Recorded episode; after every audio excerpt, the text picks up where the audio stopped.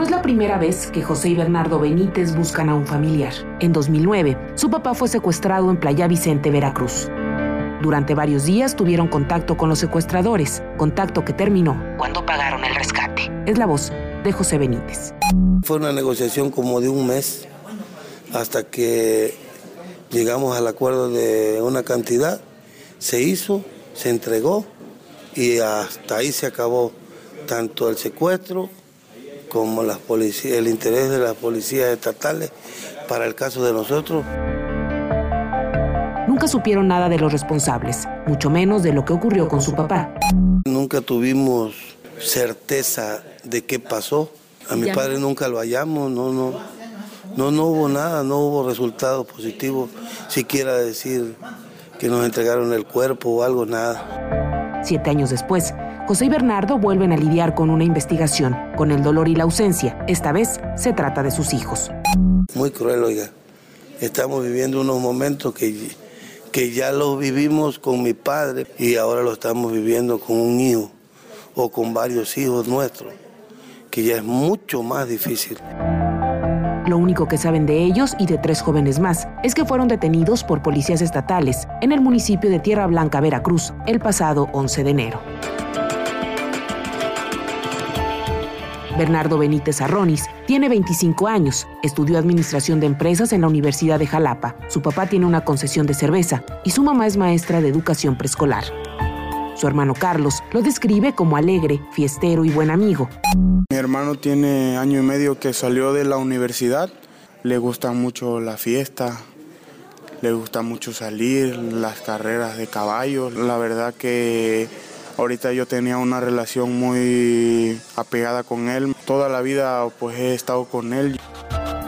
En su casa no hay acuerdo cuando se trata de fútbol. Bernardo es un orgulloso rojinegro. Toda la vida le he ido al Atlas. No sé por qué. La... Bueno, en mi casa nadie le va al mismo equipo. Mi papá le va al Veracruz, mi mamá al Pachuca, yo al Cruz Azul y mi hermano al Atlas. Sí, tenemos rivalidad. Nadie se lleva con nadie. Carlos espera a su hermano Bernardo, lo piensa y lo extraña mucho. Yo tengo mucho miedo de que les haya pasado algo o de que les estén haciendo algo, pero pues la verdad yo también veo por el lado de mi papá y de mi mamá que ellos a veces decaen. Carlos es primo de José Alfredo González Díaz, quien también desapareció en Tierra Blanca el pasado 11 de enero. Alfredo tiene 25 años y sus padres no están bien de salud. Habla Bernardo Benítez. También es un sobrino muy cercano de nosotros. Trabaja en un rancho, este, hace labores normales de ganado, no hace, es un empleado de, de un rancho, nada más. José Benítez de la O también es sobrino de don Bernardo. José tiene 24 años y en agosto pasado se recibió como ingeniero mecánico automotriz. Estudió en una universidad privada de Puebla. Regresó a Playa Vicente pues no encontró empleo. Así lo cuenta su papá, José Benítez Herrera. Sabiendo cómo está la situación, eh, no tenía trabajo, buscamos trabajo para él. Es una bicoca lo que le querían pagar y mejor le dije, yo tengo una tortillería, vete a atenderla. José es el encargado del negocio, trabaja desde las 5 de la mañana y no se va hasta que todo quede en orden para el día siguiente. Junto a la tortillería se encuentra una tienda de autopartes. Esa es propiedad de Mario Arturo Orozco Sánchez, su mejor amigo. Pues desde, desde niño. Eh, siempre se ha llevado con ellos. Él, él es muy más apegado con José Benítez, su gran amigo José Benítez. Dionisia Sánchez cuenta que su hijo Mario abrió la tienda hace apenas dos años, juntó dinero y se compró su primer automóvil. Pues lo primerito que se pudo comprar fue su carro. Sí, que siempre, pues siempre soñaba con un carrito. No se lo compró nuevo, pero de uso.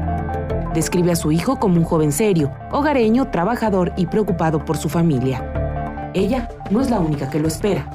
Pues mi hijo es muy serio. Habla poco. Este, fíjese que casi no sale. Le gusta estar mucho en su casa. Él tiene una niña de tres años. Y pues también está en espera de su papá.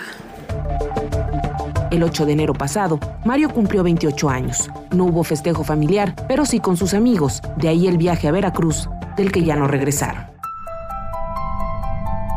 Carmen Garibo Maciel es mamá de Susana Tapia, la más joven de los cinco desaparecidos en Tierra Blanca. Susana tiene 16 años y entrará a la preparatoria.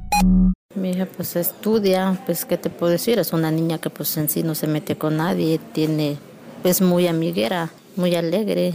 Había terminado la secundaria y ahorita en enero iba a entrar a un curso de prepa abierta. Sí, pues ella me pidió permiso, ¿no? Como dos días antes. Entonces pues ahora sí que pues nosotros, al menos pues como yo conozco a los muchachos de, pues desde chicos, ¿no? Pues igual conozco a los muchachos, a sus papás y pues sé que son, pues ahora sí que todos hijos de familia. Susana tiene cuatro hermanos, dos hombres y dos mujeres. Doña Carmen se dedica al hogar y atiende un pequeño negocio familiar.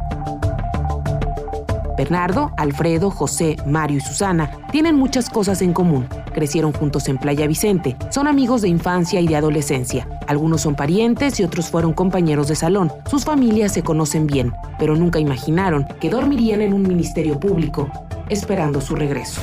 Es algo demasiado fuerte y pues ahora sí que no se le desea, creo, ni al peor enemigo. Pues nadie pensaba llegar a esto, ¿ah? Yo pensé unos días de diversión para él y volverse a incorporar a su trabajo. Se pone uno a pensar tantas cosas, pero pues lo que ahora sí que los que nos sostienen aquí a, a todas pues es la fe. Y por eso estamos aquí. Esperemos en Dios pues volverlos a ver bien. En contraportada, Ana Lucía Hernández.